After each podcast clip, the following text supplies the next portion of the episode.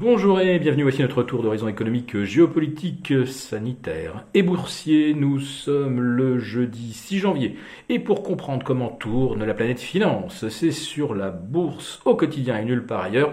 L'épisode du jour s'intitulera Fed. Coup de bluff ou gros coup de gouvernail contre l'inflation? Mais avant d'évoquer les turbulences euh, qui secouent les marchés, je voudrais euh, également évoquer euh, cette intervention de Joe Biden devant les caméras des plus grands médias américains et qui évoque les turbulences démocratiques du 6 janvier 2021 avec l'invasion du Capitole. Oui, un symbole de la démocratie a été bafoué, mais aucune des libertés fondamentales n'avait été suspendue. En France, aux alentours de 2h30 du matin, ce même 6 janvier, eh bien, le Parlement, lui, n'a pas été envahi. En revanche, beaucoup de nos libertés fondamentales et euh, des euh, fondements même de notre Constitution ont été bafoués. Chacun se fera une idée. Les marchés, en tout cas, eux, euh, ne se perdent pas euh, dans des débats euh, philosophiques, car ce qui les préoccupe, effectivement, euh, ce sont les termes forts employés par les membres de la Fed pour expliquer qu'ils vont s'attaquer pour de bon à l'inflation. Et pour cela, donc, la hausse des taux pourrait débuter plus tôt que prévu avec euh, des euh, serrages de, robinets monétaires plus euh, fréquents que prévu. Et surtout, la Fed ne va pas neutraliser son bilan. C'est-à-dire que à partir de mars, elle ne rachètera plus de papier, de titres à hauteur de ceux venant à expiration. C'est là une évolution majeure et surtout ça marque une différence très importante par rapport à la stratégie appliquée par la BCE qui, elle, une fois le PEPP e achevé, fin mars, continuera de remplacer les papiers figurant à son euh, bilan et qui arriveraient à expiration. Autrement dit, euh, la BCE continuera de racheter euh, des instruments obligataires tandis que la Fed, elle, laissera son bilan se dégonfler juste avant qu'il ait atteint la barre psychologique des 9000 milliards de dollars. De l'argent moins abondant, des hausses de taux plus fréquentes, oui, ça véritablement, ça un petit peu secoué. Le S&P a perdu 2%, dont 1,7% au cours des deux dernières heures de cotation.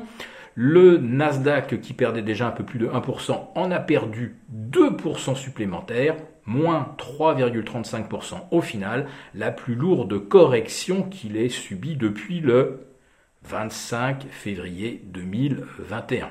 Oui, ça fait 11 mois et demi qu'on n'avait pas vu le Nasdaq perdre 3%. L'explication, vous la connaissez, vous qui nous suivez chaque fois qu'il est question euh, d'un resserrement monétaire, eh bien, on sait que les valeurs dites de croissance et celles qui ont le profil le plus spéculatif sont particulièrement vulnérables à des hausses de taux qui obligent les opérateurs à réduire un petit peu leur levier et ils sont très friands de levier sur les valeurs qui ont la plus forte dynamique haussière. Bien sûr, c'est une mécanique complètement réversible. L'abondance monétaire favorise donc le risk on et il a encore plus vulnérable que les valeurs du Nasdaq, ce sont bien sûr les cryptos, avec aujourd'hui également beaucoup d'effets de levier. Et euh, donc euh, mercredi soir, le Bitcoin a perdu plus de 6%, puis 8%, euh, des écarts de moins 10 sont également observé sur pas mal de cryptos vedettes, euh, type Cardano, Ripple, euh, Binance Coin, etc. Mais surtout pour le Bitcoin, c'est le support des 46 000 ou 46 500 qui a volé en éclats.